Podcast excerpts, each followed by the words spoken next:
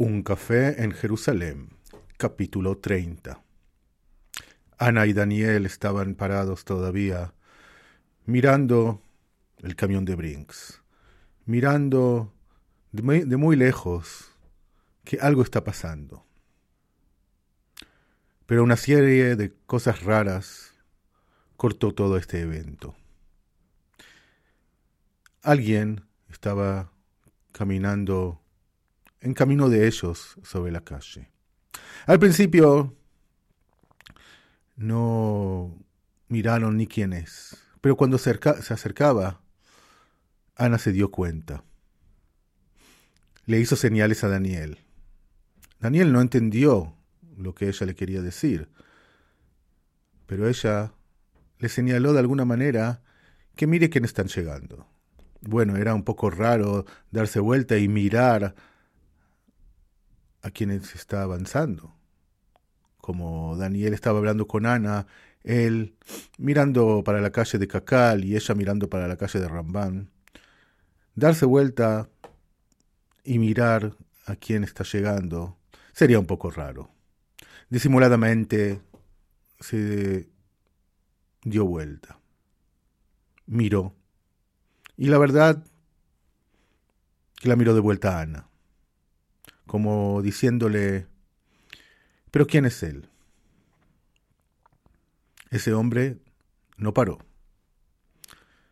Los pasó a ellos sin mirarlos, con un bolso negro sobre su hombro.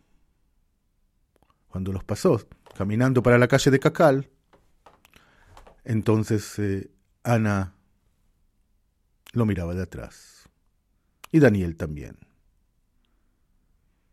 del bolso se veía algo, algo un poco brillante. ¿No, ¿No sabes quién es ese hombre? le preguntó Ana a Daniel. Yo no tengo la más mínima idea. Ese es uno de los que se persiguió, ¿te acordás? En la calle King David. Sí, sí.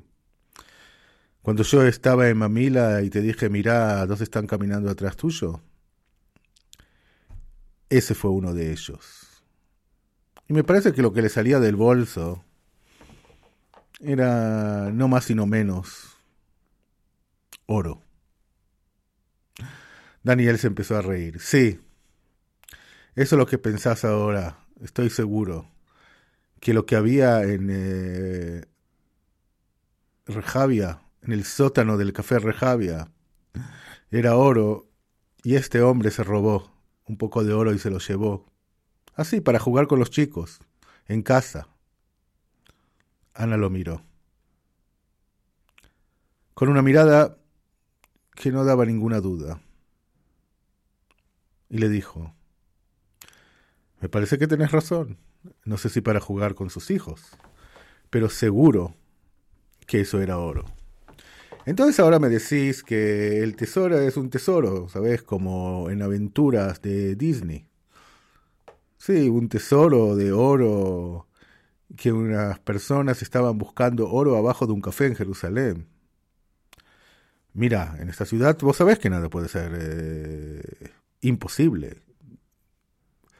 Sí, pero eso ya me parece una gran fantasía. No, eso de traer a Hollywood y voz española podés traer eh, algo europeo, ¿no? No norteamericano. Se rió Ana. ¿Por qué no vamos a tomar un café? Mira, podemos ir acá abajo. Miraron y el camión de Brinks ya no está. Miraron otra vez y se abrió la calle. Y ellos están hablando, en vez de correr para el café de Rejavia, o donde por supuesto estaba el café de Rejavia hace tiempo, y mirar lo que pasa ahí. Los dos empezaron a correr. Unos 50 metros. Y llegaron ahí. Arlozorov y Ramban. ¿Y qué vieron? Al principio no vieron nada. Nada, pero nada. Familias yendo al jardín, otros entrando al supermercado, que es hoy en día donde estaba el café de Rejavia. Miraron más profundo, hasta que llegó un policía. Y les preguntó, Perdón, ¿qué están buscando acá? ¿Nosotros? Nada, nosotros somos eh, guías históricos y nos gusta este café. El policía le dijo, por favor, sigan caminando. Un café en Jerusalén. Capítulo 30. Los invitamos a escuchar el capítulo 31 en unos días.